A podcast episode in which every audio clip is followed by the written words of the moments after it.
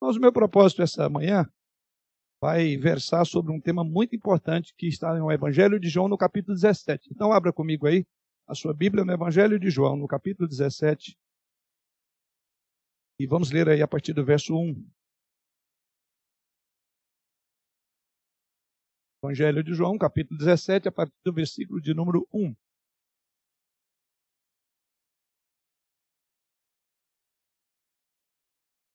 Diz assim o Senhor através da sua santa palavra, João 17, a partir do verso 1. Tendo Jesus falado estas coisas, levantou os olhos ao céu e disse: Pai, é chegada a hora, glorifica a teu filho, para que o filho te glorifique a ti assim como lhe conferiste autoridade sobre toda a carne, a fim de que ele conceda a vida eterna a todos que lhe deste. E a vida eterna é esta, que te conheçam a ti, o único Deus verdadeiro e a Jesus Cristo, a quem enviaste. Eu te glorifiquei na terra, consumando a obra que me confiaste para fazer. E agora glorifica-me, ó Pai, contigo, mesmo com a glória que eu tive junto de ti antes que houvesse mundo. Manifestei o teu nome aos homens que me deste do mundo. Eram teus, tu os confiaste, e eles têm guardado a tua palavra. Agora eles reconhecem que todas as coisas que me tens dado provêm de ti, porque eu lhes tenho transmitido as palavras que me deste. E eles as receberam, e verdadeiramente conheceram que saí de ti e creram que tu me enviaste. É por eles que eu rogo, não rogo pelo mundo, mas por aqueles que me deste, porque são teus. Ora, todas as minhas coisas são tuas, e as tuas coisas são minhas, e neles eu sou glorificado. Já não estou no mundo, mas eles continuam no mundo, ao passo que eu vou para junto de ti. Pai Santo, guarda-os em teu nome que me deste, para que eles sejam um, assim como nós.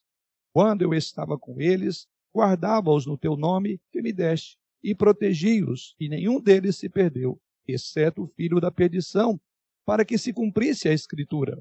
Mas agora vou para junto de ti, e isto falo no mundo, para que eles tenham o meu gozo completo em si mesmos. Eu lhes tenho dado a tua palavra, e o mundo os odiou, porque eles não são do mundo, como também eu não sou. Não peço que os tires do mundo, e sim que os guarde do mal. Eles não são do mundo, como também eu não sou santifica-os na verdade. A tua palavra é a verdade. Assim como tu me enviaste ao mundo, também eu os enviei ao mundo. E a favor deles eu me santifico a mim mesmo, para que eles sejam para que também sejam santificados na verdade. Não rogo somente por estes, mas também por aqueles que vierem a crer em mim por intermédio da sua palavra, a fim de que todos sejam um, e como és tu, ó Pai, em mim e eu em ti, também sejam eles em nós, para que o mundo creia que tu me enviaste. Eu lhes tenho transmitido a glória que me tens dado, para que sejam um, como nós o somos, eu neles e tu em mim, a fim de que sejam aperfeiçoados na unidade, para que o mundo conheça que tu me enviaste e os amaste como também amaste a mim.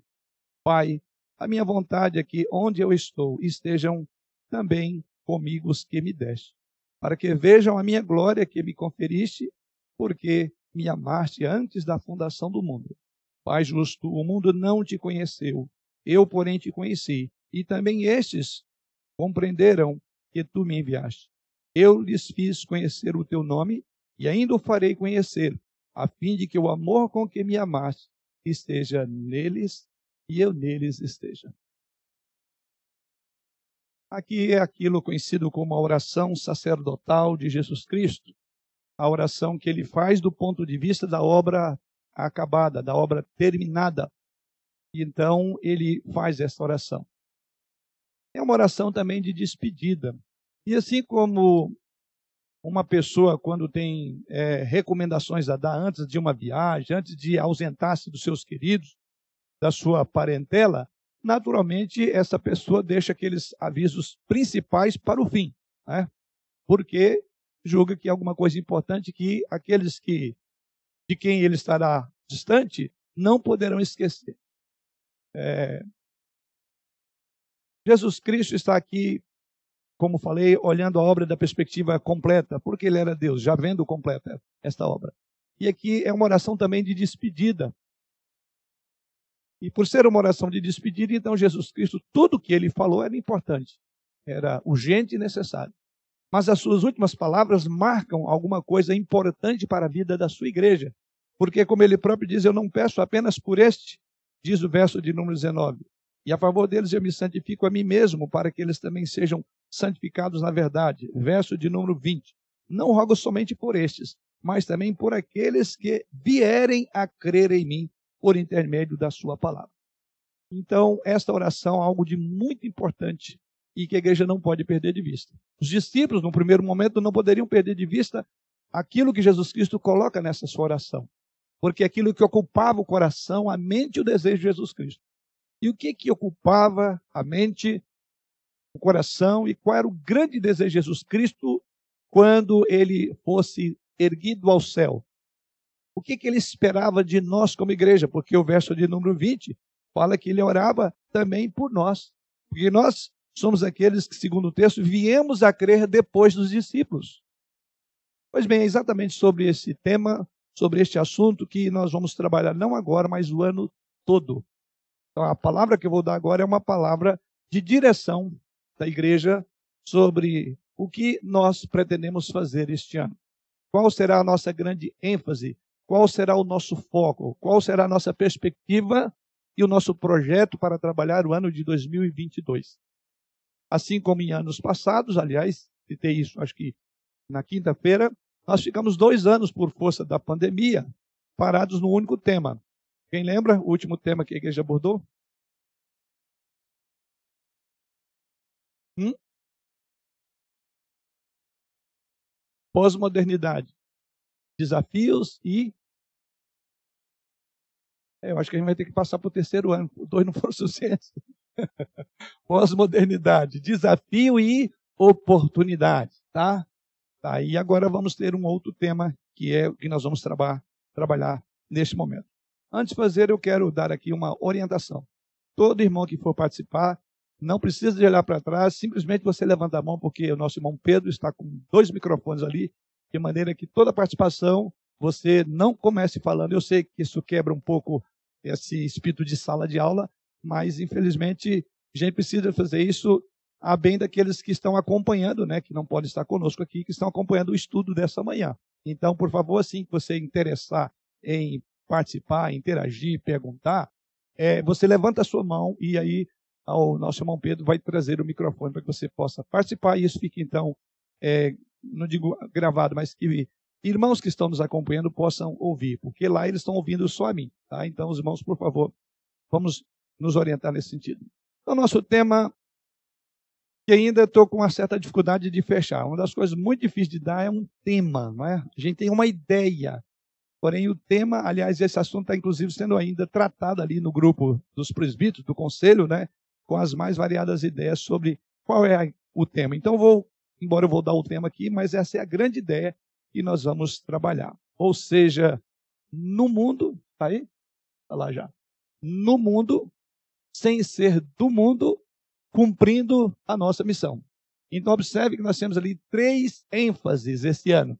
A primeira delas, qual é? Para onde Deus tem nos chamado? Para o mundo. Ou seja, é uma relação muito difícil, uma relação delicadíssima. E por que vamos pensar primeiramente nessa ideia? Porque esse é o contexto em que eu e você vivemos. E o contexto que nós vivemos é exatamente o contexto do mundo, porque foi para o mundo que Jesus Cristo nos enviou. Lembra na oração sacerdotal? Não peço que os tires do mundo. Depois, na própria oração, ele diz: Eu enviei-las ao mundo assim como fui enviado.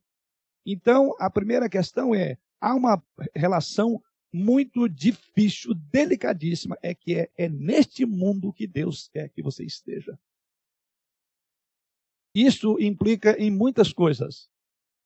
E uma das principais é a segunda parte, sem ser do mundo. Então, ao mesmo tempo em que eu tenho que estar em contato direto com o mundo, por outro lado, eu tenho que estar sempre atento a não me envolver neste mundo, de tal forma que eu deixe de cumprir, e o terceiro ponto, a minha missão. Qual a missão da igreja? Missão transformadora. Então, três ideias. o nosso contato com o tempo atual. Dos temas que nós estamos abordando, e agora vamos prosseguir, e aí vamos fechar, vamos, é, as redes aí nossas vão ser mais restritas a uma sala de aula. Lembra que nós estamos abordando sobre ética? Então, é a nossa posição diante da ética do mundo em relação qual é a ética cristã em relação à ética do mundo. Então, é parte do nosso tema. É uma posição extremamente delicadíssima. É, é um grande desafio hoje você, como crente, estar envolvido no mundo. Ou fazer parte deste mundo, sem, contudo, envolver-se nele. Por outro lado, é o nosso cuidado de não embebermos as coisas do mundo ao ponto de perdermos a capacidade de cumprir a nossa missão, que é uma missão transformadora. E Jesus Cristo coloca isso em termos de sal da terra e luz do mundo. Então você observa. Então essa é a grande ideia que nós vamos trabalhar esse ano.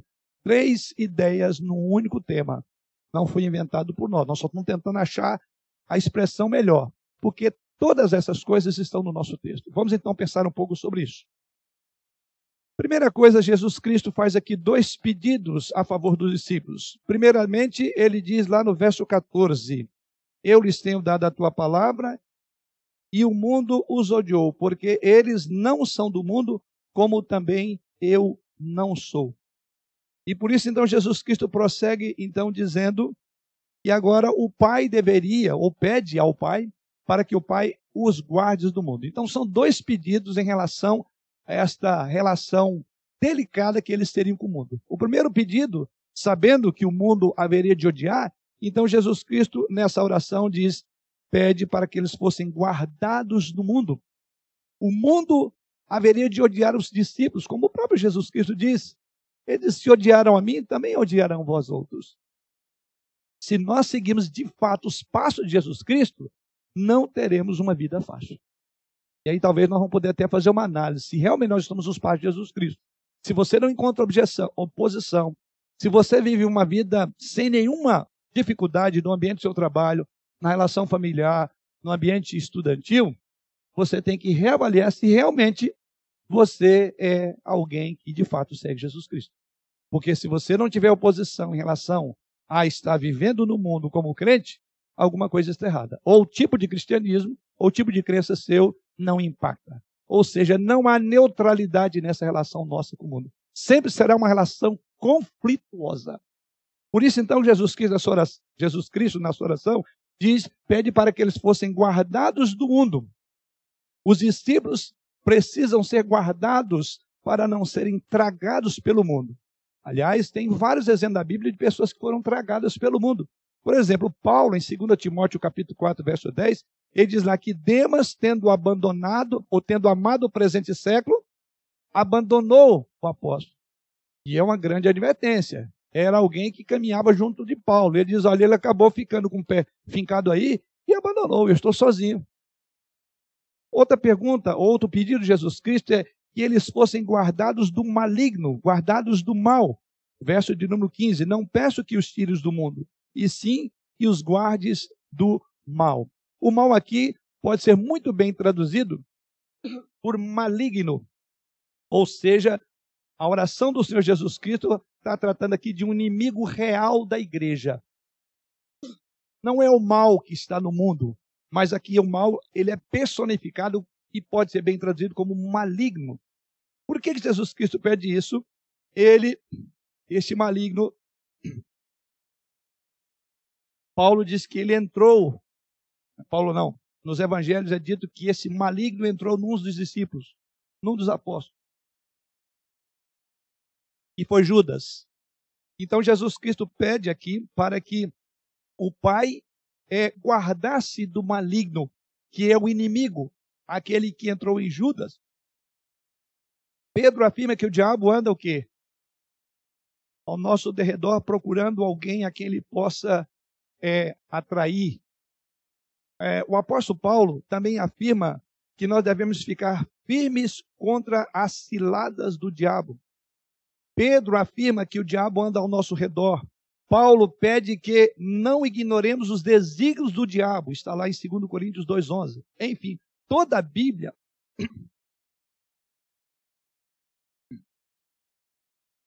Falta de água.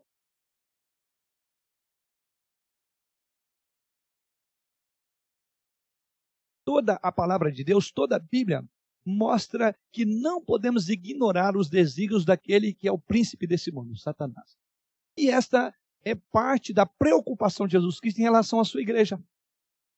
Ao mesmo tempo que ele envia a igreja ao mundo, ele está preocupado de que a igreja, de que seus discípulos, de que eu e você sejamos tragados pela força do maligno, do diabo. João usa a palavra mundo aqui para referir-se ao sistema maligno organizado, orquestrado sob a regência do próprio Satanás.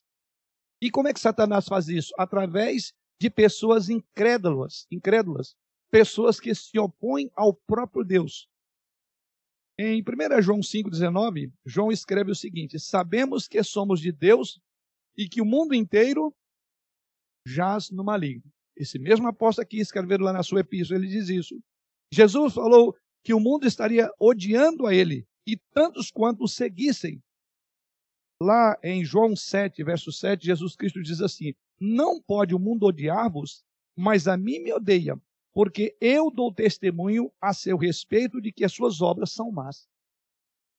Jesus que o mundo pode, não pode, pode não odiar vocês, mas a mim me odeia. Por quê? Porque eu coloco o dedo na ferida do mundo. É a afirmação de Jesus Cristo. Porque dou testemunho a respeito de que suas obras são más. O mundo opera com base em pensamentos, atitudes, motivações, visões, valores e objetivos íntimos. E é para esse mundo que Jesus Cristo diz: Eu envio vocês. É a nossa primeira grande ideia no nosso tema. Bom, como fazer isso? Como estar no mundo sem ser do mundo, ao mesmo tempo cumprindo a nossa missão? Eu vou dividir nosso estudo em dois tópicos. O primeiro, que os cristãos devem relacionar-se com o mundo assim como Jesus Cristo fez.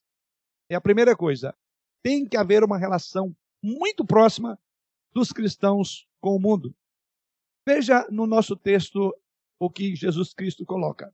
Primeiro, os cristãos devem estar no mundo como Jesus estava nele.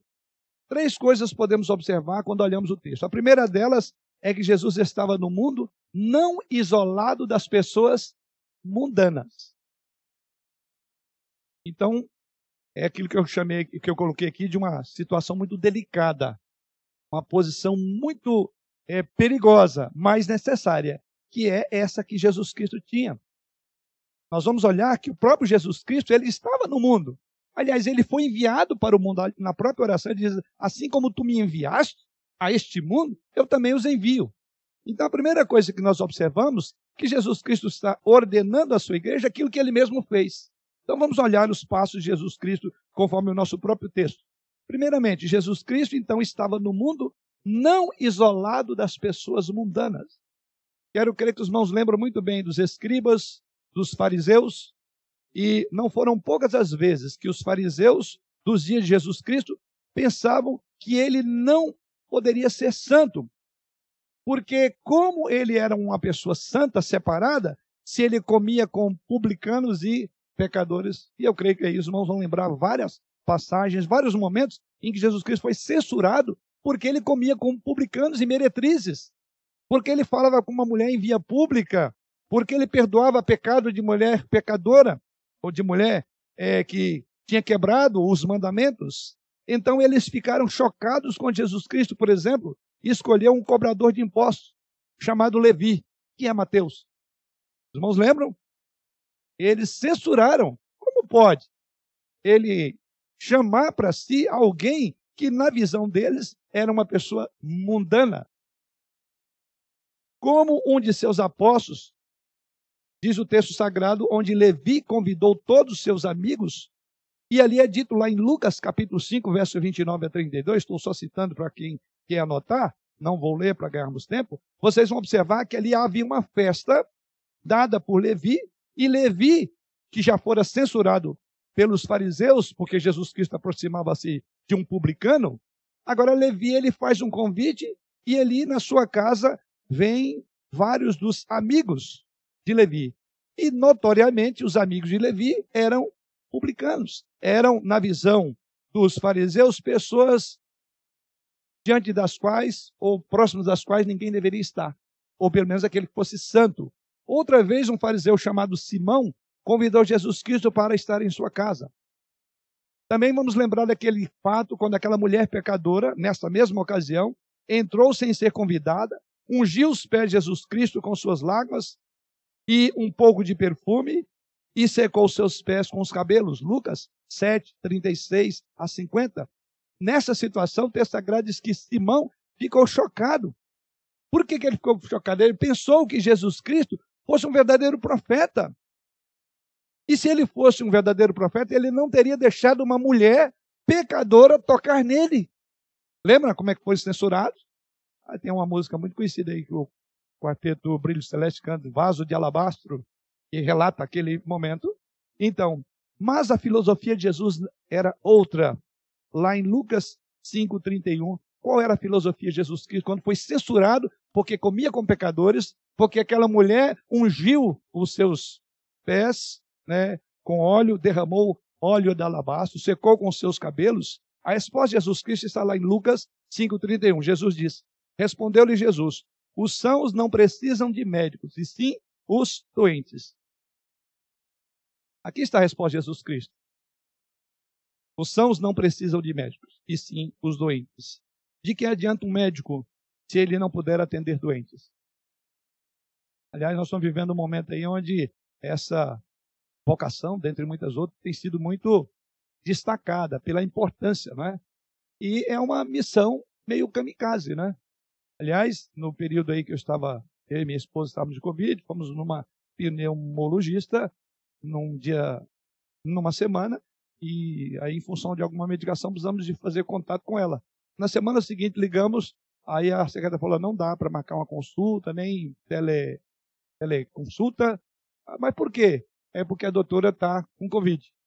E eu ainda fiquei pensando: será que ela não pegou da gente? Aí a Regina até lembrou: não, ela estava de máscara no dia. É, mas o fato é que, eu só estou trazendo uma ilustração aqui, que é uma posição bastante delicada. Jesus Cristo, então, Jesus Cristo coloca exatamente isso, né? É como o médico. E o médico precisa estar onde tem o doente.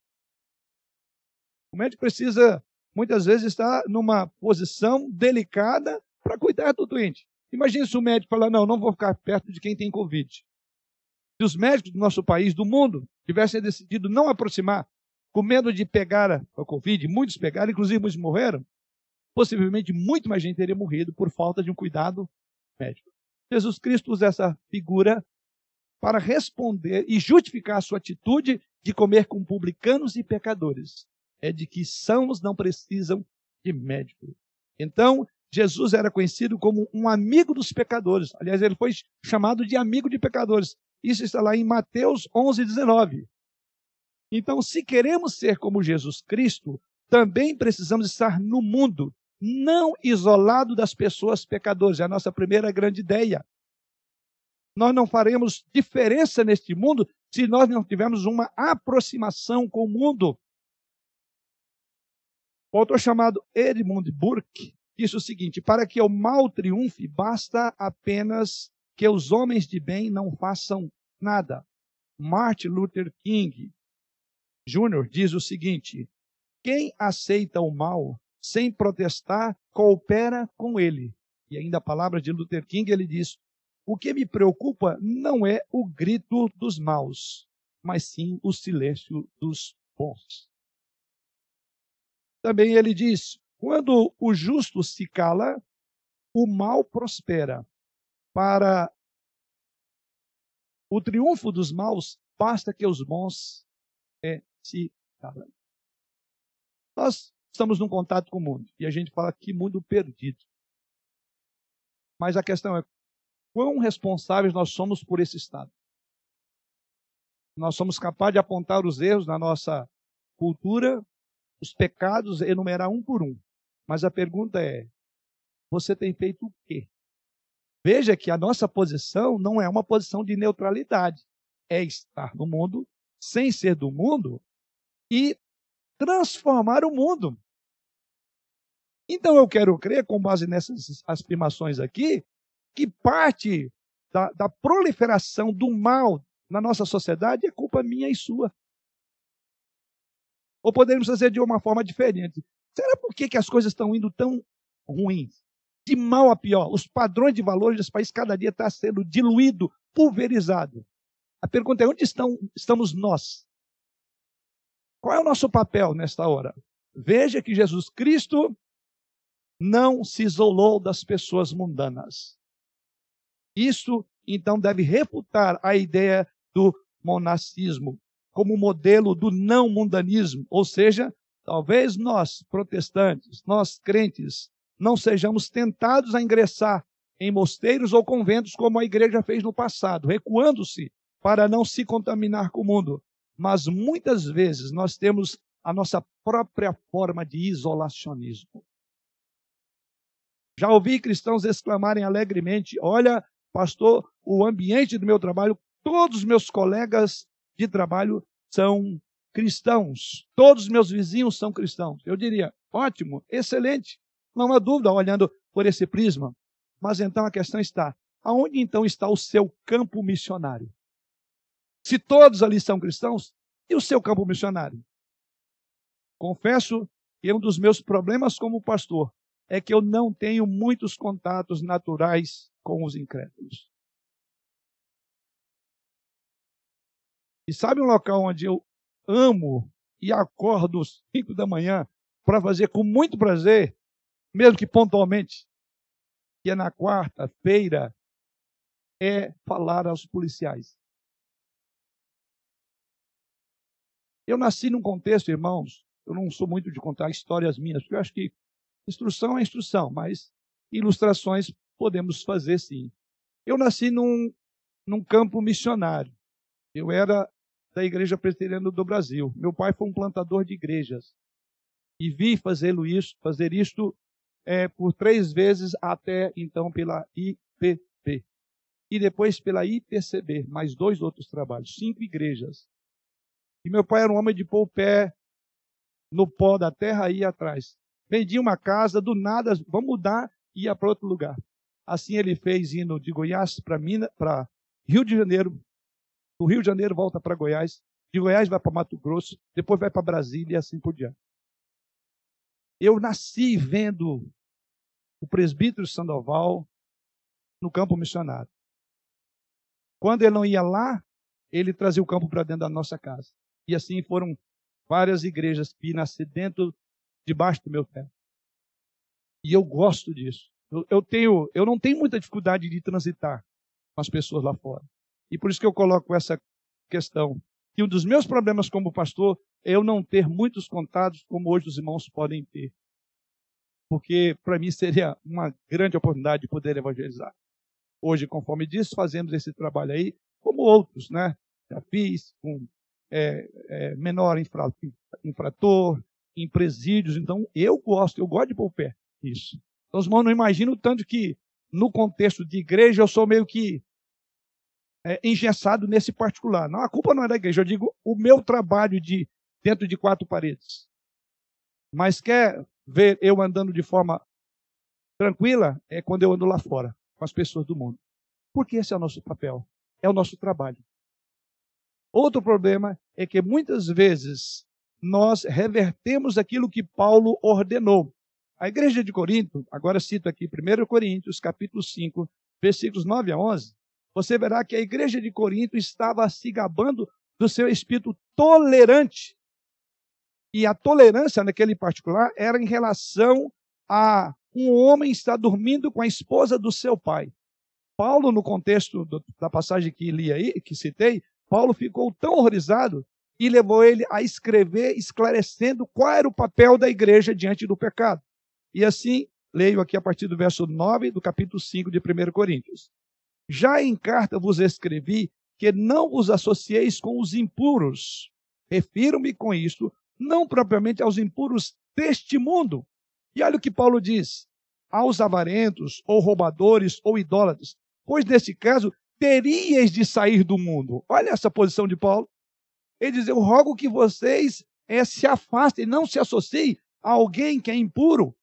E essa pessoa que é impura, ele diz: Eu estou me referindo aqui, não propriamente aos impuros do mundo, aos avarentos, aos roubadores, aos idólatras. Aí ele diz: Sabe por quê? Porque do contrário, vocês teriam que sair do mundo.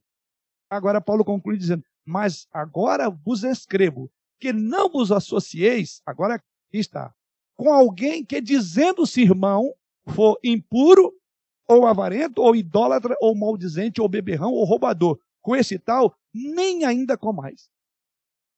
Irmãos, conheço cristãos que não têm contato com incrédulos, mas são amigos de crentes e de crentes professos que vivem em pecado. E é para esse mal que Paulo dizendo, eu não, nem se associe a esta pessoa.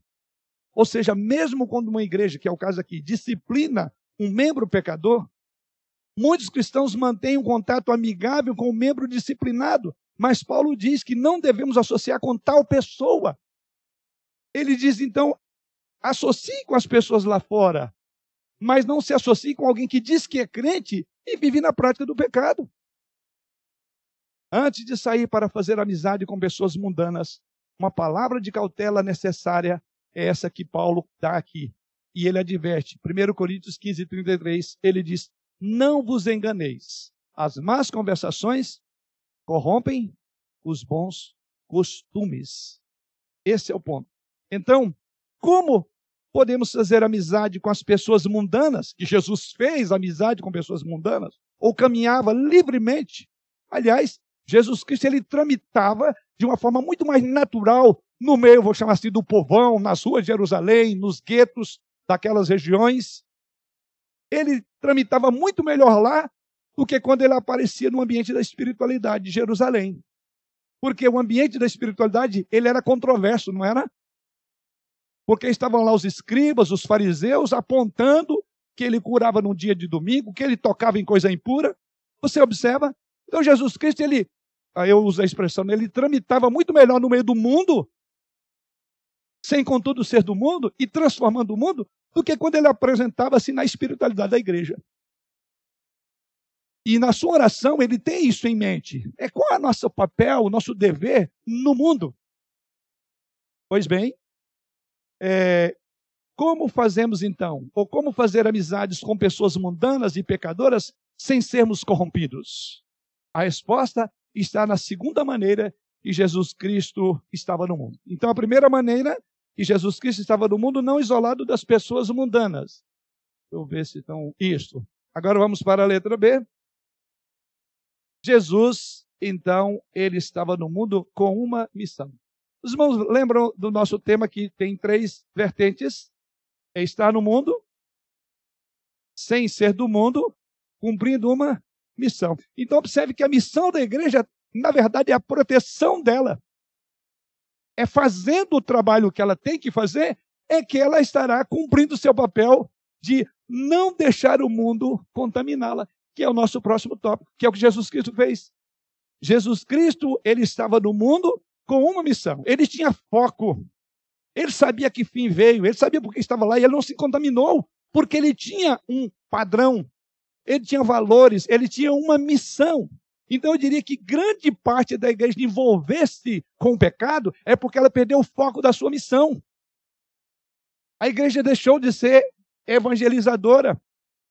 E usei essa expressão e volto a repetir: crentes que não evangelizam precisam ser evangelizados. Igreja que não evangeliza deixa de ser evangélica. E aqui Jesus Cristo, que estava no mundo, ele não perdia o foco. Então vamos a esse segundo ponto. Jesus Cristo veio a esse mundo com um propósito claro. João 18, 37. Vou deixar esse texto para alguém ler para nós aí. Levanta a mão, primeiro ponto. Aí você acha o texto?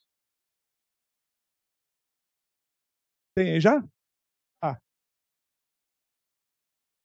Quem leia para nós aí o texto de João 18, 37.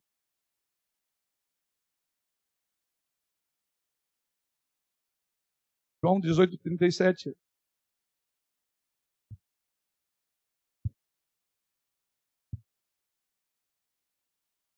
Então lhe disse Pilatos: Logo tu és rei?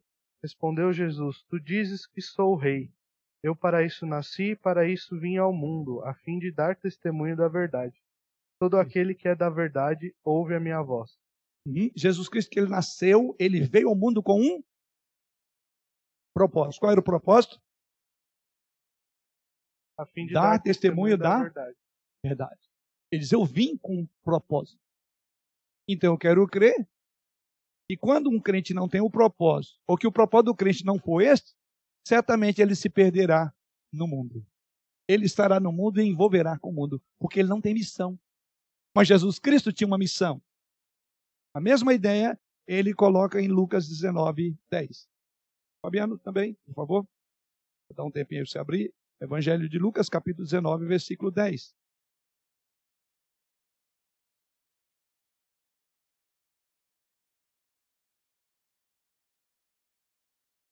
Porque o Filho do Homem veio buscar e salvar o perdido. Isto. É, o apóstolo João, várias vezes, né, o evangelista João, enfatiza várias vezes a finalidade de Jesus Cristo vir ao mundo salvar o perdido. No texto que nós estamos considerando, João capítulo 17, verso 18, diz aí: Assim como tu me enviaste ao mundo, também eu os enviei ao mundo. Por que, que Jesus Cristo, vou usar aqui num contexto meramente humano, não se perdeu no mundo? Porque ele tinha um propósito. Eu estou usando essa questão perdeu aqui no sentido é, figurado da palavra, ou seja, por que, que ele não ficou meio perdido ou até envolvido no mundo. Aliás, eu diria que, humanamente falando, ele estava sujeito a isso. Por isso que o, o autor da Casa de Deus diz que ele pode interceder por nós, que ele também foi tentado como todos nós. Qual foi o segredo de Jesus Cristo estar no mundo sem ser do mundo? Foi porque ele tinha uma missão. E qual era a missão? Transformar o mundo. Aqui eu estou misturando já todas as ideias do tema nosso esse ano. Transformar o mundo. Pois bem, Assim Jesus Cristo diz: Assim como tu me enviaste ao mundo, também os envio. O Pai enviou o Filho ao mundo com a mensagem da salvação pela fé nele. E ele agora nos envia com a mesma missão. Do mundo, está no mundo, sem ser do mundo, com a missão. E com a missão, sal da terra, luz do mundo, e de pregar o evangelho. A missão de Jesus Cristo, então, está por trás da oração do versículo 19. Veja o versículo 19 do nosso texto. E a favor deles eu me santifico a mim mesmo, para que eles também sejam santificados na verdade. Então, observe esta colocação. A missão de Jesus Cristo está por trás do propósito, da finalidade da sua oração. Que ele fala, santifica a si mesmo. Para o quê? Para que os discípulos também fossem santificados na verdade. Vamos gravar essa expressão. Santificar aqui significa usar ou separar algo para um uso pretendido por Deus. É nesse sentido. Santificar aqui, né, tornar puro. Até mesmo que Jesus não tinha, nesse particular, ele não poderia pedir para santificar. Os irmãos entendem? Ele não pedindo para santificação, que ele era santo. Aliás, ele mesmo falou: não há ninguém que possa me acusar de pecado. Então, grave bem. Mas ele diz: a mim mesmo eu me santifico. Então, se santificação aqui não quer dizer aquilo que equivale à nossa chamada, chamada santificação progressiva, né? De, de é, separar-nos do mal, da impureza, santificação aqui é separado para um fim pretendido por Deus. E Jesus Cristo, na sua oração, diz: Eu me santifico a mim mesmo, ou seja, eu separo para a finalidade pela qual o Senhor me enviou. No Antigo Testamento, os animais sacrificados tinham que ser santificados ou separados antes que pudessem ser mortos e oferecidos a Deus. Então, o pré-requisito para fazer uma missão, ou no contexto aqui é, judaico da purificação, ou na instrução dada por Deus, primeiramente o animal tinha que ser separado, macho de um só ano, sem defeitos, não lembram? Então, primeiro, é nesse sentido, para depois ele ser utilizado no sacrifício. Então, é a primeira parte. Jesus quis dizer: Eu me santifico, eu me separo, assim como o animal era separado, para depois vir o sacrifício. Em sua oração, Jesus Cristo aqui está separando para a cruz. Sua missão era que, como resultado da sua própria uh, morte, seus discípulos fossem separados na verdade. É o que está aí no versículo de número 10, ou número 19. Então, ou seja, o resultado da morte de Cristo, para a qual ele próprio se separou, foi separado para aquele fim, teria como resultado a separação da igreja, para a igreja, por sua vez, ser instrumento de bênção. Dr. Carson explica o seguinte: ele afirma sobre essa expressão assim, dizendo: Jesus se separa para, para realizar a sua obra redentora na cruz, a fim de que os beneficiários desta obra possam se separar para a obra da missão. Vou repetir palavras de Carson. Jesus se separa para realizar a sua obra redentora na cruz, a fim de que os beneficiários desta obra possam também se separar para a obra de missão. A mim mesmo santifico, para que eles também sejam separados para a missão. Observe que a sua santificação, a sua presença nesse mundo tem um propósito, tem um alvo, tem uma missão. E a razão da igreja ter um, um, um testemunho pífio dela está sendo pisada, porque para nada mais presta o sal se ele não tiver sabor, é porque nós perdemos a, a nossa ideia do propósito nosso. A igreja não vive para outra coisa senão para evangelizar, para pregar, para fazer missão. Jesus quis dizer a fim. Eu me separei para santificar vocês, para que vocês santificados cumprem a missão. Da mesma forma como eu fui separado pelo Pai, vocês precisam primeiramente separar. Você agora entende que, embora Jesus Cristo está nos colocando aqui numa situação, digamos, delicada de estar em contato com o mundo, por outro lado, ele já está dando um antídoto para essa missão perigosa. É, se você não perder o foco da missão, você vai cumprir o seu papel. Você não vai ser um mundano. Você não vai mundanizar-se, porque você tem um plano, um propósito. Por isso que eu usei a expressão crente que não evangeliza precisa ser evangelizado. Crente não está preocupado com a missão, ele perdeu a noção do que, que ele está fazendo nesse mundo ele vai ser um mundano, como muitos o são. Portanto, a maneira de ser amigo dos pecadores, sem ser corrompido por esses pecadores, é manter o foco em sua missão. Qualquer um que sabe a finalidade pela qual Deus o chamou, não tem medo de entrar em terreno inimigo. Não vai titubear, porque ele tem um foco. Jesus Cristo não se contaminou não deixou se contaminar, porque ele tinha a missão. É a mesma ideia está traduzindo para a sua oração. Santifica-os, Pai. Separa eles, para que eles possam cumprir a missão delicada que é estar nesse mundo. Então veja que a nossa sobrevivência como igreja tem a ver com a nossa própria missão. Daí essas expressões que eu anotei aqui. Para que o mal triunfe, basta apenas que os homens de bem não façam nada. E Luther King, quem aceita o mal sem protestar, coopera com ele. Por que, que a igreja muitas vezes está calada? Porque ela não está preocupada com missão. Porque muitas vezes a igreja está sendo cúmplice conivente com as obras das trevas, porque ela perdeu a noção por que ela ainda está nesse mundo, que não é outra coisa senão realizar a missão ser sal da terra e luz do mundo. Então, eu diria que grande parte da nossa proteção contra esse estado caótico e cada dia vai ser pior do mundo depende exatamente de estarmos envolvidos na missão, na pregação do Evangelho. Portanto, a maneira de ser amigo dos pecadores sem se corromper é não perder o foco que nós estamos numa missão. Seu objetivo não é farrear com eles, como muitos de nós podem ter feito no passado na vida pregressa sem Deus, mas sim avisar amorosamente do julgamento, contar-lhe das boas novas do Salvador que trouxe você das trevas para a luz.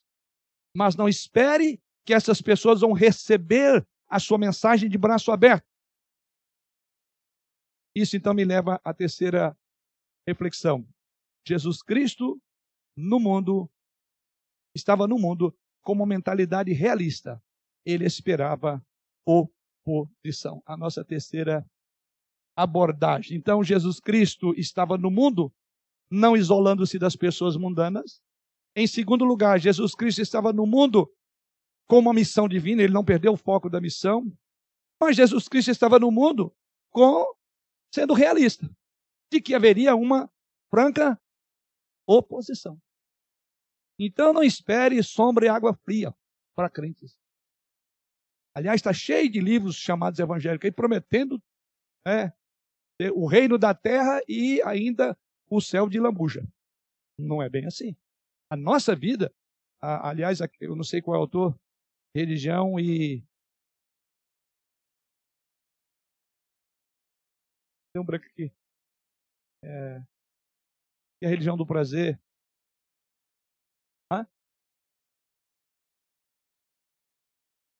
É, Religião e Vida Mansa, de J.E. Parker.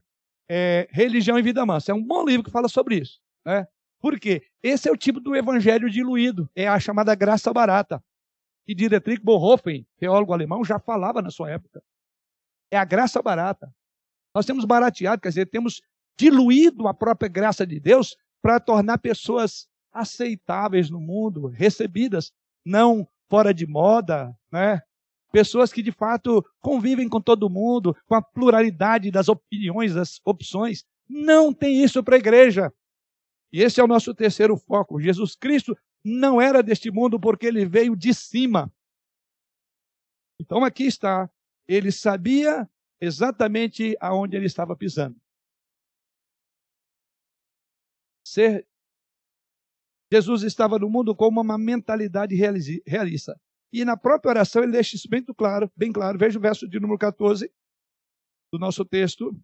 Eu lhes tenho dado a tua palavra e o mundo os a palavra é forte. Odiou. Por que, que o mundo odiou? Jesus prossegue. Por quê? Porque não são do mundo, eles foram separados. Como também eu não sou. E tem gente fazendo propaganda enganosa dizendo que vida cristã é vida fácil, funciona tudo. Não é isso não. Jesus Cristo deixa isso bem claro.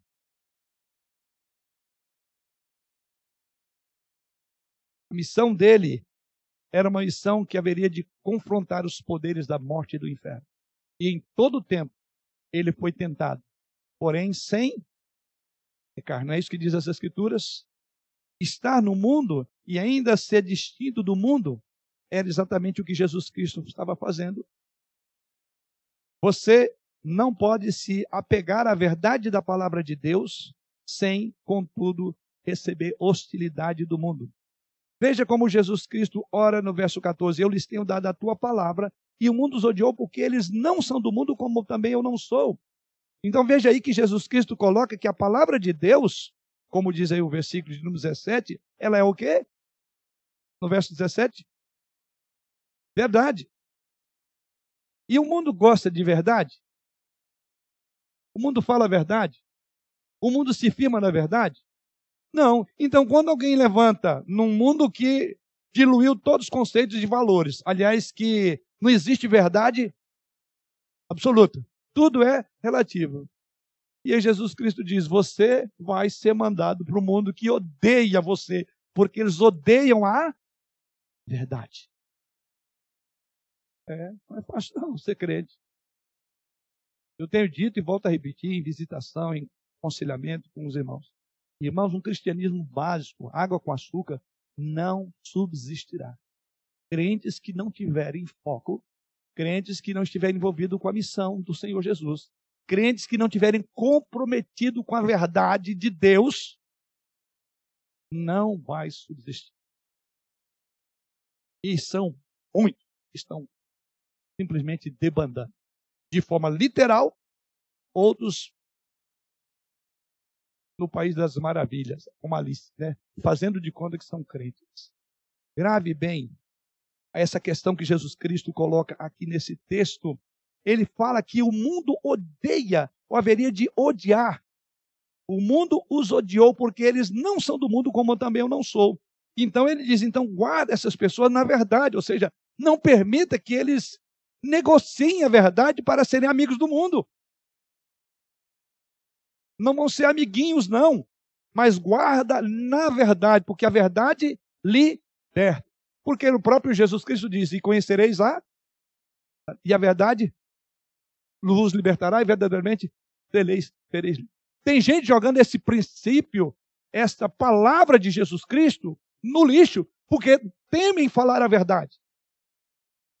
Esquecem de ser como os discípulos que, saindo do sinédrio, açoitados, julgados, disciplinados, ameaçados de morte, eles diziam: não podemos deixar de falar daquilo que vimos e ouvimos. Então falta um testemunho mais vibrante, mais alegre da igreja, porque ela perdeu a noção da sua missão. Quem não sabe a que fim veio, por que, ele é crente, então não vai se firmar na verdade, vai negociar. Então são crentes que perderam o foco da missão. Perderam o foco eles são separados com um propósito. Então, se você não tem um propósito na, na sua vida, você vai vender a, a verdade. É a graça barata, mas ela não é de Jesus Cristo e não é a graça de Deus. É a graça que nós mercadejamos, trocamos para ter amigos, para ter emprego, para manter a nosso status. Pensemos seriamente nisso, irmãos. O mundo pode nos tolerar se diluirmos a verdade. Mas mesmo se dissermos graciosamente, se proclamarmos a palavra de Deus com a verdade absoluta e inflexível para todas essas pessoas, nós receberemos em troca dela hostilidade. Porque o mundo não quer ouvir a verdade. Como Jesus Cristo disse a seus irmãos, ainda incrédulos, ali em João 7, verso 7, ele diz assim: Não pode o mundo odiar-vos, mas a mim me odeia, porque eu dou testemunho a seu respeito de que as suas obras são más. No minuto em que você disser determinado que determinado comportamento é errado, que é pecado, você será acusado de intolerante, de crítico, preconceituoso e a palavra da moda homofóbico. De que lado você vai estar? Você viu? A situação nossa é, é complicada? Pois é, mas é para esse mundo que Deus nos mandou. E se você não tem missão, se você não tiver o foco da missão, o que, que você vai fazer? Ah, eu acho que eu não vou falar não, porque isso aqui pode significar. O pastor não pode falar não, senão a rede vai cair. Vai ter ameaça. E caia. E vá para a cadeia. E aí? Quem tem consciência do chamado, porque eu não estou falando chamado de um pastor, chamado para missão. Eu e você somos chamados. Quem tem consciência do chamado, vai enfrentar o mundo de frente, de cara, por assim dizer. Se você for ao mundo esperando ser popular e querido, você será rudemente desprezado por Deus. Por todos os meios, esteja no mundo como Jesus estava nele, mas vá com uma atitude realista. Você não será bem recebido por todos. Temos que esperar a oposição para revisar. E aprendemos até aqui. Jesus Cristo estava no mundo e não isolado das pessoas mundanas. E por isso foi acusado de que ele comia com pecadores, que era amigo de pecadores. Em segundo lugar, mas ele estava ali com uma missão. Qual era a missão? A fim de dar testemunho da verdade. O mundo não gosta de ouvir a verdade. Em terceiro, nosso tópico aí na revisão, sendo assim, devemos ter uma relação bastante conflituosa, porque se não receberam a Jesus, não vão nos receber. Se você tem vivido um cristianismo sem muito, muita pressão, reavalie seu cristianismo. Tem alguma coisa errada. Porque está declarado por Jesus: o mundo vai nos odiar. Devemos estar no mundo da mesma maneira que o nosso Salvador estava. Devemos nos relacionar graciosamente com as pessoas pecadoras, com a missão de testemunhar a verdade. Não podemos negociar. Não há graça barata. A graça sangrou. Mas vá com entendimento realista de que muitos vão responder favoravelmente ao Evangelho. São aqueles que Deus chama através da pregação de uma igreja ousada. Mas saiba que outros não. Sofreremos oposição e perseguição. Esse foi o nosso primeiro grande tópico. Ou seja, os cristãos devem estar no mundo como Jesus estava. Segundo último tópico. Os cristãos devem ser distintos no mundo como Jesus também era distinto dele. Vamos lá. Segundo.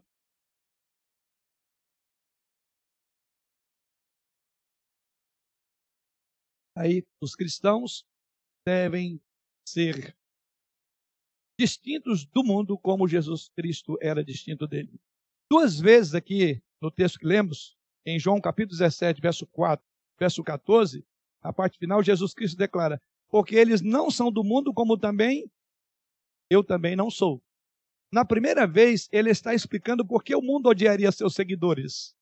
Já na segunda vez, ele está dando a razão pela qual ele pede ao Pai que os guarde do maligno. Quer dizer, já que o mundo vai levantar em oposição, Pai, sabendo disso, então, guarde-os do maligno. O que ele diz é que por trás do mundo tem o maligno. E nós deixamos bem claro, é o diabo está por trás. Então, isso, quando você sai na missão, você será confrontado por aquele que não gosta dessa missão. Confrontar o diabo. Por isso que Paulo diz que a nossa luta não é contra carne, nem sangue, mas contra principados e potestades. Então a ênfase repetida de Jesus Cristo aqui mostra que devemos ser distintos do mundo como ele era distinto. Considere cinco coisas que Jesus Cristo fala. Então, primeiramente, é foco na missão. Você tem um foco da finalidade pela qual Deus te salvou, que não é outra senão ser um proclamador da verdade. Você não resistirá, você se contaminará com o mundo. Mas há uma segunda coisa que nós aprendemos aqui: é Jesus Cristo era separado do mundo. Primeiro, ser distinto do mundo é o caminho para a alegria genuína, não para privá-lo de toda a sua diversão. Jesus Cristo ora no verso 13, veja aí, mas agora vou para junto de ti, e isto falo no mundo, para que eles tenham o meu gozo em si mesmo. Peraí, uma missão meio kamikaze, complicada, guerra, batalha, ninguém vai querer ouvir a verdade, seremos perseguidos, e dizer que a gente vai ter o quê? Deleite? Prazer? É isso que Jesus Cristo está dizendo. Ou seja, a alegria genuína Seja honesto, quando você pensa em santidade, você pensa em alegria genuína? Você, ou você associa a ser privado por um bom tempo de alguma coisa que você gostaria de fazer e não pode por causa da sua santidade. A mentira perpétua de Satanás é que o pecado lhe traz prazer duradouro, enquanto a santidade, ela priva você de diversão. Jesus que diz: quando vocês fizerem isso, vocês serão realizados. Mas a mentira do diabo ela é antiga, ela está lá para Eva, lembra? O que Deus diz, ó, você vai ter prazer, vocês terão prazer em mim. Obedeçam. De tudo você vai comer. E isso é alegria. Mas o dia que comer da árvore do bem e do mal, aí o diabo fez exatamente o contrário. Ele diz: não, tudo que Deus colocou não é bom. Tem algo que ele priva vocês. Ele não quer ser que vocês sejam felizes. Deus é um estraga prazer, essa é a verdade. Faça o seguinte: come você vai ser igual a ele. Não lembra disso. Pois bem, Jesus Cristo, por saber que é o príncipe do mundo que está por trás de tudo isso, ele diz: Mas vocês terão uma alegria verdadeira. É aqui que nós vamos entender expressões como o próprio Jesus Cristo diz: Bem-aventurados sois quando por minha vos injuriarem e vos perseguirem e mentindo, disserem todo mal contra vós, regozijai-vos, exultai, porque é grande vosso galadão. Ele está dizendo: vocês serão felizes a verdade é que o pecado muitas vezes traz prazer imediato, mas sempre resulta em dor, destruição a longo prazo. A santidade pode ser mais difícil a curto prazo, que é a oposição que Jesus Cristo coloca, mas sempre resulta em alegria e prazer duradouros. Como Davi exulta lá no Salmo 16, verso 11: Tu me farás ver os caminhos da vida. Na tua presença há plenitude de alegria e na tua destra delícias perpetuamente. Aí cita aqui John Piper, plena satisfação em Deus.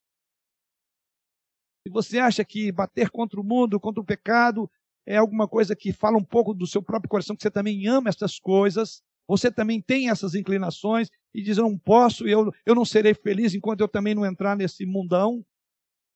Lembre, o texto sagrado diz que na presença de Deus há delícias perpetuamente. Grande parte da falta de eficácia do poder da igreja de testemunhar é porque ela tem se enamorado do mundo. Ela gosta daquilo que o mundo faz. E ela tem dificuldade de dizer isso é ruim. O nosso velho homem está ali sempre querendo voltar aqui, regurgitar, como Paulo diz. O bem que quero fazer não faço, mas o mal. Então, esse é outro grande problema, é a nossa natureza pecaminosa, mas nós somos chamados para ser distintos do mundo, e ter plena satisfação em Deus. Aqui Jesus Cristo ora para que sejamos santos ou distintos do mundo, para que possamos experimentar a plenitude da sua alegria. Então, quem não é crente verdadeiro, ele não tem alegria nas coisas puras. A alegria de Jesus Cristo era a comunhão ininterrupta com o Pai. É o prazer de fazer a vontade de Deus. Ele diz: O meu prazer é fazer a vontade do Pai. Grave aí, querido, para ser distinto do mundo, você deve ter em mente a santidade. É o caminho para a genuína e eterna alegria. Vou repetir. Para ser distinto do mundo, você deve ter em mente a santidade. Foco na missão. E a missão exige que sejamos separados. Primeiro, separado no sentido de destacado dos demais para uma finalidade. E aqui eu agora estou falando do segundo ponto da santificação. Eu falo aqui da santificação progressiva. É de caráter, de padrão, de valor, de moralidade. Temos que ser santos. Senão nós vamos nos contaminar com o mundo. Então, a exigência, e eu diria que essa exigência de ser santo vem antes da, da missão. Porque santos, Deus separa santos para cumprir uma missão.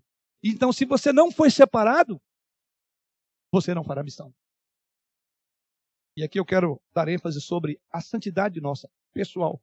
Sem ela, que diz o, é, o autor da Casa Hebreus, jamais veremos a Deus. Sem santidade não há como a igreja impactar.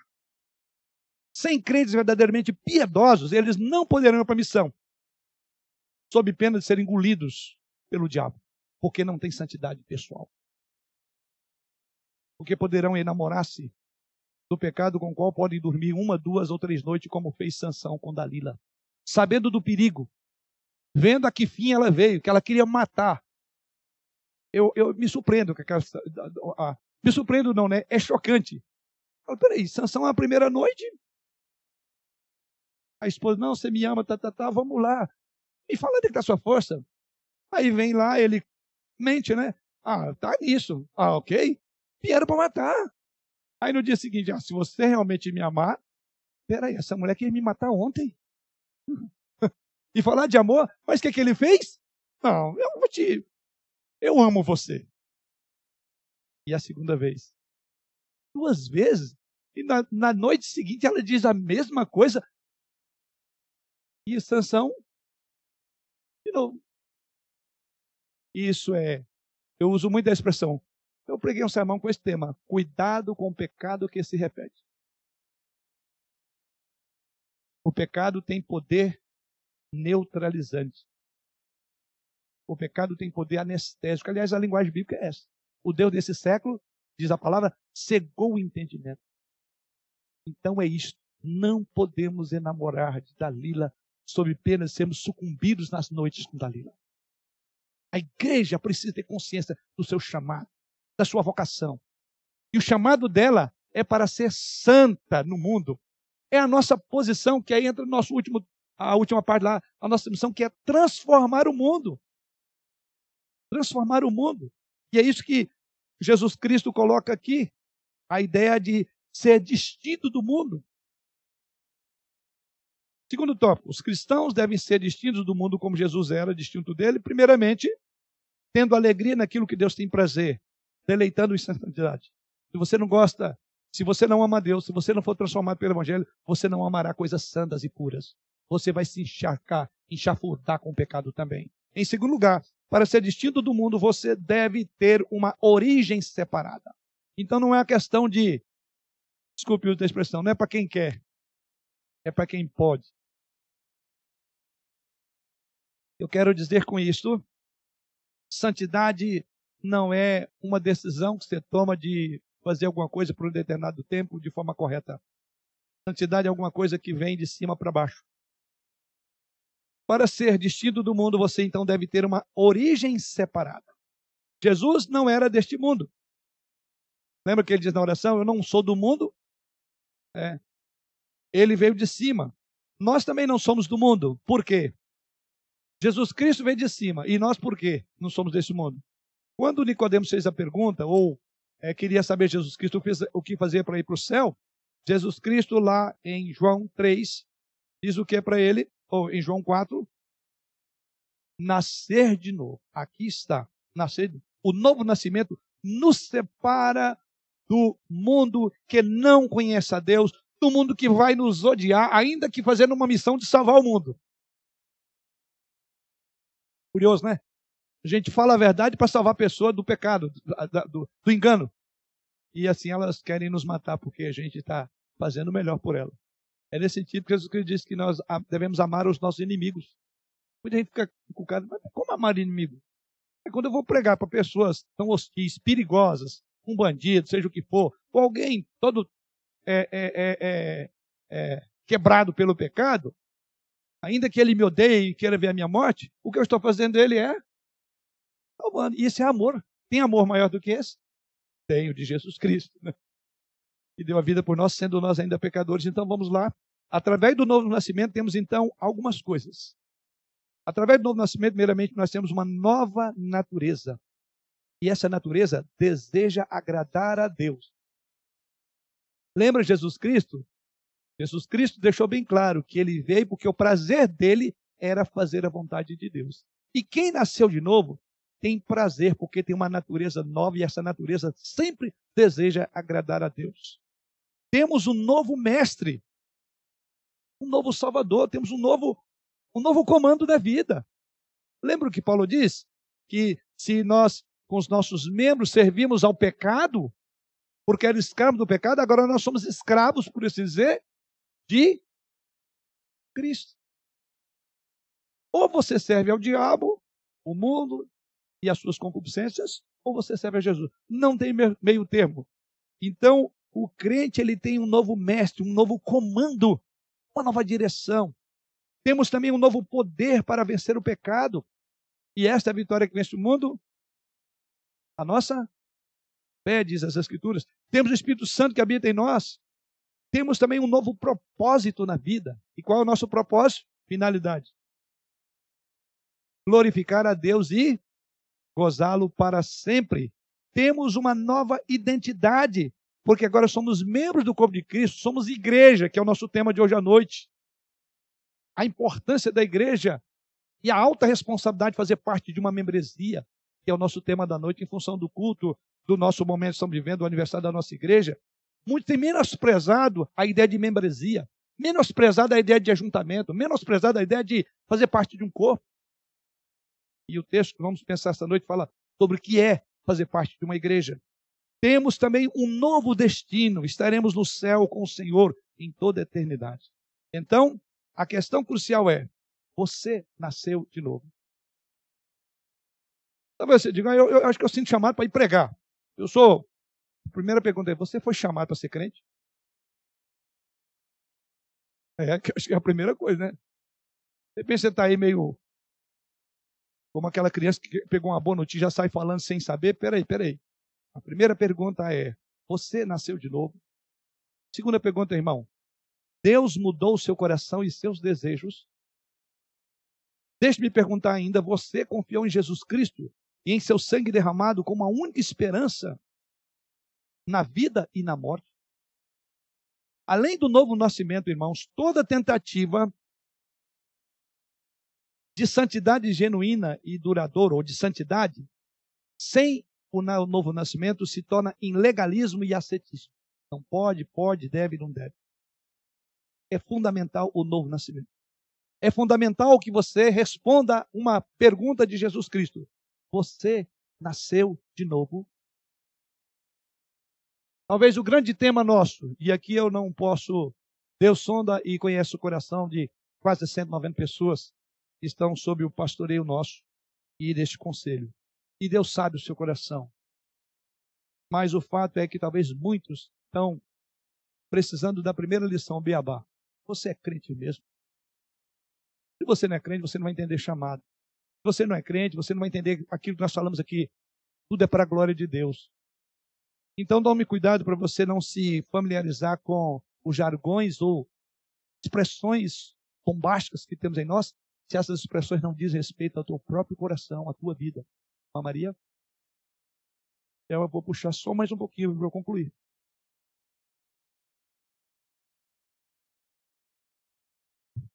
Pastor, eu estava vendo uma, uma pregação do reverendo Ellerson, né? E estava comentando sobre o novo normal, é, todas essas essas coisas hoje em dia, Novidades. por causa da pandemia, por causa da, da, da, das pregações virtuais, essas coisas que estão é, acontecendo, né? É, e ele falou, o, o, não tem novo normal, né? O normal. O nosso normal é a glória, é com Cristo. Sempre será.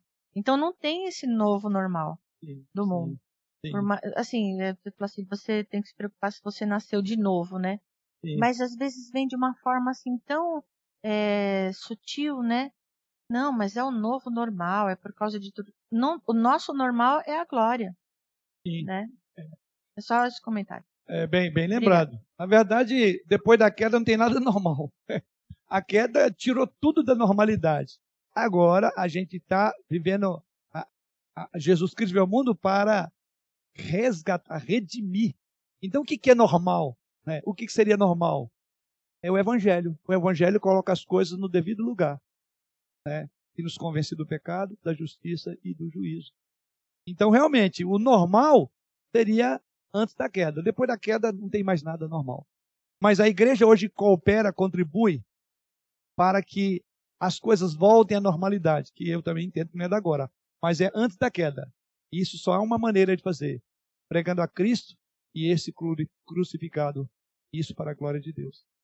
Então, nós contribuímos para trazer a normalidade. Nesse sentido, pegando o gancho da expressão que a irmã usou. Nós contribuímos. E só há uma maneira de voltar ao normal. Passa pela cruz. Eu sou o caminho, a verdade e a vida. Sem Jesus Cristo não há normal. Todos somos anormais. Né? O pecado é uma distorção da imagem de Deus em nós. É uma distorção. E essa imagem precisa ser restaurada. E Jesus Cristo nos ordenou a que essa imagem fosse proclamada, Jesus Cristo. E esse crucificado. Para ser distinto do mundo, em terceiro ponto, é, você deve desenvolver uma mentalidade separada que vem da palavra de Deus. Primeiro, você precisa nascer de novo. Segundo, você precisa desenvolver uma mentalidade de alguém separado. E onde é que você desenvolve uma mentalidade de alguém santo e separado? Pela palavra. Está na oração de Jesus. Volto mais uma vez ao verso 14. João 17, 14. Jesus ora: Eu lhes tenho dado a tua. Aí? A tua palavra. E no versículo 17 ele ora: Santifica-os na verdade. E o que é a verdade? A tua palavra é verdade. E no versículo 19 ele ora para que eles sejam santificados, o quê? Você entende então? Jesus Cristo diz: vocês precisam ser separados do mundo, vocês têm que ter um olho na missão, e isso só há uma maneira de fazer. Vocês têm que estar com foco nas Escrituras. Ela é a verdade. Ela é poder de Deus para salvar pecador. Ela é poder de Deus para você andar em santidade e piedade. De que forma o jovem pode guardar puro o seu coração, diz o salmista no Salmo 119. A pergunta dele, a resposta é o quê? Observando, guardando segundo a tua palavra. Então, ah, em João 17, Jesus Cristo deixa claro a palavra. Ah, um autor chamado Marcus Heinford observou: se há uma coisa mais notável do que outra na vida registrada do Senhor Jesus Cristo, é seu constante endosso, fé evidente e uso constante das Escrituras. E ele acrescenta que se alguém já foi qualificado para falar por falar por conta própria a parte das Escrituras, este alguém foi Jesus Cristo. Ou seja, ele é o único que podia falar a parte das Escrituras. Não é isso? Mas é curioso que todas as vezes Jesus Cristo falou, ele falou. Em outras palavras, já que a palavra dele, ele não criou uma outra. Entende isso? Jesus, o que ele está falando? Fique, não perca o foco. Olhe na palavra, ela já está aí. Não tem nenhuma outra palavra. Jesus quer alguém podia, o Senhor me revelou, é, tinha tudo para falar tinha autoridade. Ele nunca inventou, nunca criou. Mas o seu ministério todo foi o quê? Corroborando com o que as escrituras dizem a respeito de mim. Não foi assim que ele disse? Lá em João 7,38, quando os líderes judeus se rebelaram contra eles, olha o que Jesus Cristo diz: examinai as escrituras, porque julgais ter nelas a vida eterna e elas mesmas certificam de mim. Então ele fala de escritura.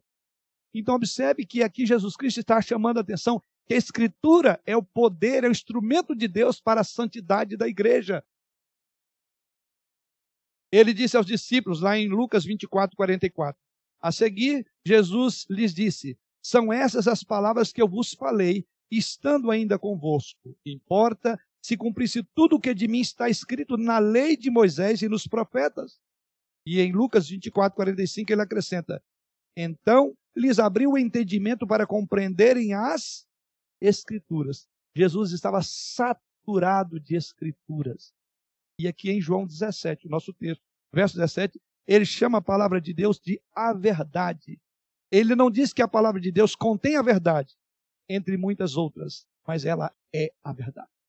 Como estar no mundo cumprindo a nossa missão e sem ser do mundo? Apegando-nos à verdade, à palavra. Você lê a Bíblia? Cada ano a gente tem um desafio aqui. Esse ano continua, né, superintendente? De ler a Bíblia em um ano. Já temos esse projeto aí do Manado desde quando? Dois, três. Desde 2019. 19, 20, 21. No mínimo três vezes. Isso para jogar por baixo. Né? Quantas vezes você leu a Escritura? Quando você vai confrontar o seu próprio pecado, você vai pastorear a sua alma. Com o que você pastoreia? Com, desculpe, blá blá blá de redes sociais, de esses pensamentinhos. Aliás, diga-se de passagem, tô, fico surpreso de ver o tanto de falta de escritura em muitos crentes é o que coloca naqueles grupos lá. É, é, desculpe, às vezes é um mundo de horror, me desculpe. Eu não interajo ali porque senão eu vou ficar o dia inteiro falando naquele grupo. Mas é de admirar as fontes que estão colocando ali. E as escrituras estão ficando de lado. Isso mostra, lamentavelmente, a, o analfabetismo de muitos de nós. Por que não ler Bíblia? Como estar no mundo sem ser do mundo e lutar contra o mundo? Firmados na palavra, a palavra de Deus.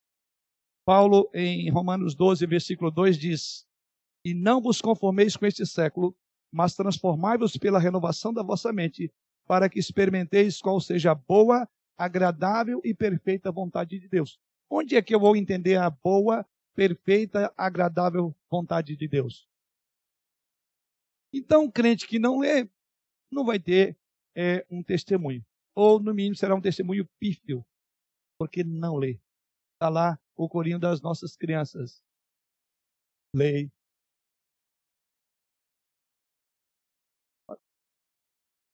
Faça oração. Leia a Bíblia e faça oração, criança. Se quiser crescer, se quiser crescer. Se quiser crescer, leia a Bíblia e faça oração.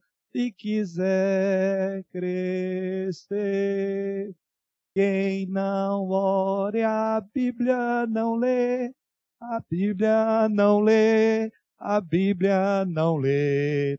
Quem não ore a Bíblia não lê, diminuirá, diminuirá, diminuirá. Quem não ore a Bíblia não lê, diminuirá. Terminar aqui porque não vai dar mais muito tempo. Mas nós vamos ter o ano inteiro para pensar três grandes ideias. Vamos ver se os irmãos pegaram. É a nossa ênfase esse ano. Primeira delas, ou, independentemente, estamos no mundo. Jesus não vai tirar, é, não errou na medida de deixar você nesse mundo tão caótico. Eu falo, mas o que, que eu estou fazendo aqui? Aliás, se você está perguntando, é porque você perdeu um dos aspectos do tópico, do tema, que é missão. Né? Então, a primeira coisa é: Deus plantou, Deus colocou você aqui neste mundo e não em outro. Você não tem anteninhas, não é uma ciência. Você nasceu, cresceu, está vivendo aqui até cumprir o seu propósito, que é a sua missão. E neste mundo, sem contudo, em beber. E para tanto, precisamos de ser primeiramente transformado, mas precisar nascer de novo. Temos que ter a palavra de Deus como regra suficiente, a verdade dela, não vamos abrir a mão Não vamos vender a verdade, não vamos trocar por um prato de lentilha, por uma amizade qualquer, a verdade. Não podemos sacrificar a verdade para nos darmos bem nessa vida. Então vamos enfrentar a oposição do mundo. E o nosso papel para esse mundo perdido é que Deus tem um plano de pegar esse mundo que está de cabeça para baixo e ordenar ele novamente. E Deus faz isso pela obra de Jesus Cristo. E nós somos as suas testemunhas. Nós temos uma grande missão. Enche o seu peito. Coloque no seu coração. Eu tenho uma missão nobre de contribuir, cooperar com Deus para a salvação de pecadores. É, nós somos, na escola diz, somos lavoura de Deus, cooperadores de Deus para a transformação do mundo. Tem algo mais nobre, mais importante do que isso? Não tem. Mas para isso você precisa ter a consciência de que você primeiro é crente. Uma vez tendo a consciência que você é crente, todo crente vai ter a consciência que ele está aqui para cumprir uma missão, que não é outra coisa senão de transformar o mundo. E o faremos através da palavra e liberta da palavra que é verdade. No mundo de mentiras, a verdade tem que ser exaltada, pregada, e até haja necessidade de morrer para não abrir mão da palavra da verdade. Que Deus assim nos abençoe ao longo desse ano, e seja um ano em que venhamos arregaçar as mangas e vamos trabalhar. Trabalhar enquanto é tempo, trabalhar enquanto é dia, porque a noite logo se aproxima e a ceia está prestes a ser realizada pelo Senhor da igreja. Eu espero que naquele grande dia você tenha não só folhas, como diz o nosso hino, né, mas frutos a apresentar. Pense nisso. Não ter uma vida vazia como um membro da igreja. Você precisa de contribuir. Você precisa estar na linha de frente, pregar o evangelho. Nós vamos incomodar os irmãos esse ano para sair desse banco. Aliás, na história da igreja, é uma igreja missionária. Uma igreja que plantou muitas outras igrejas. Eu diria que hoje nós devemos nos envergonhar daqueles que deram esse legado para nós, porque não temos seguido os passos dos nossos pais, que lá no passado era vibrante e alegre. Uma igreja que formou um presbitério. E o que, que essa igreja está fazendo hoje? É para isso que nós vamos pensar muito esse ano. Está na hora de sair do período de convalescência, de ficamos dois anos parados, de braço cruzado. Então espero que você tenha venha com força e com vigor para ir para a linha de frente, porque o mundo lá fora precisa de homens e mulheres que deem a sua vida para que o evangelho da graça transforme. E como foi colocado lá no início, o mal só multiplica porque há uma omissão do bem. O mal, o mundo está ruim porque a igreja deixou de cumprir a sua missão. E o Senhor Jesus, o Senhor da igreja, nos perdoe pelas nossas falhas e nos dê a força, o encorajamento e a sabedoria para voltarmos ao lugar da igreja, que é a sua missão. Amém.